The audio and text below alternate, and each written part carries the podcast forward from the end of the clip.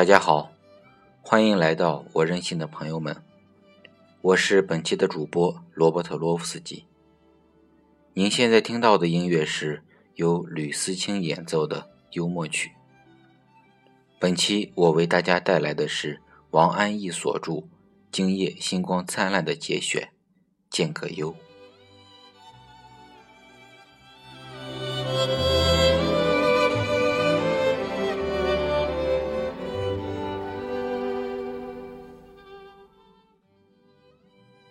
这一天，先是我们约的陈丹青，再是陈丹青约阿成，然后阿成约滕文骥，最后是滕文骥约的葛优。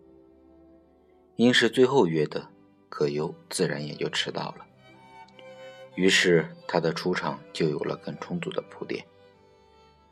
葛优总是给我们很多喜剧的形象，其实他表演最出色的《霸王别姬》倒是个正剧的角色。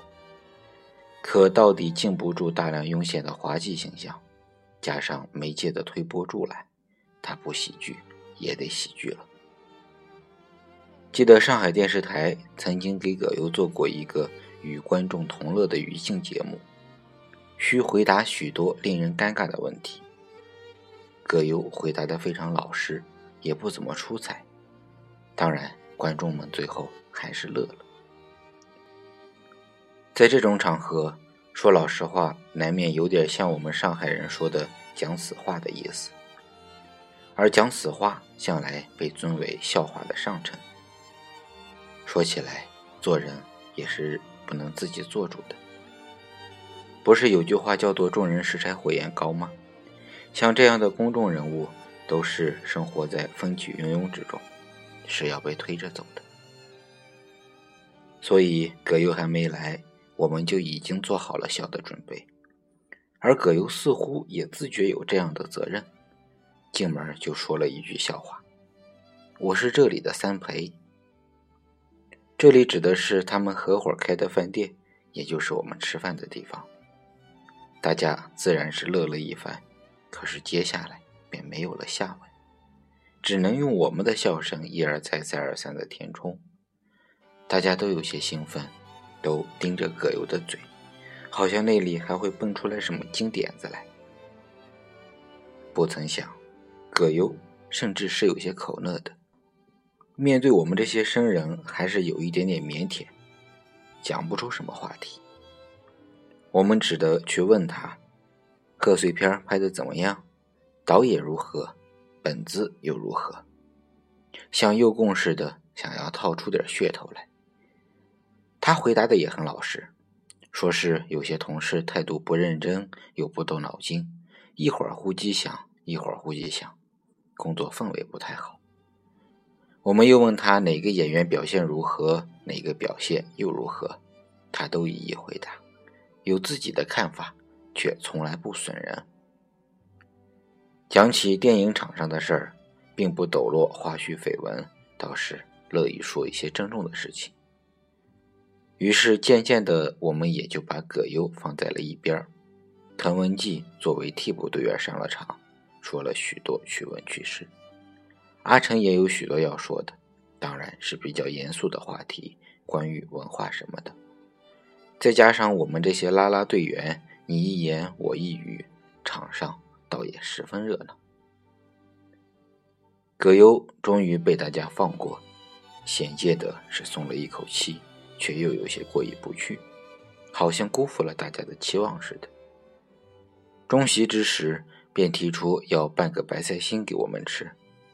他从厨房要来弄白菜心和各种佐料，全神贯注地调制了起来。他手艺确实不错，显然干这个比斗嘴更擅长，也更自然。这其实是一个实在人，没有一点滑稽腔。不是个可做笑料的角色。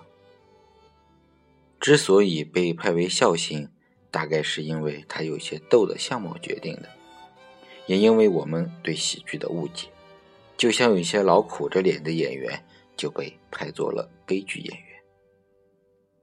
可惜的是，演员刚都没有用在刀刃上，尤其是像葛优这样有实力的演员。我说他好。一是因为从荧幕上表现出来的，二是见了葛优，发现他是一个勤于劳动的人，对事情都有着老实的态度。有了这两点，事情也便不用多说了。不知道葛优自己怎么考虑，我倒是为他考虑，他应当担任什么样的角色。我想他是可以演日本电影《莆田进行曲》这样的小人物的戏剧。他还可以走美国演员达斯汀·霍夫曼的道路，比如说《毕业生》《英雄》《宝贝儿》这一类的故事。他的形象其实是很具有现代感的，是芸芸众生的精英像。再想想，我们本国有哪些角色可以拍给他，便想到了余华的小说《许三观卖血记》。倘若有人。要将这本小说好好的改编成电影，我想葛优是可以出演许三观的。一九九七年二月十八日。